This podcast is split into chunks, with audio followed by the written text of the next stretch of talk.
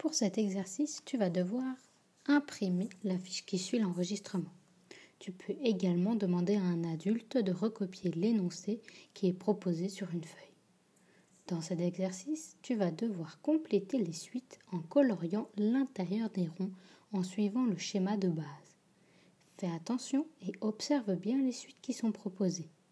Les quatre premières lignes sont obligatoires. Si tu as envie de faire les autres, tu as le droit, mais elles sont facultatives. À la fin, tu demanderas à un adulte de t'aider à prendre une photo et à mettre dans l'espace mon retour pour cette activité, la photo pour valider l'exercice.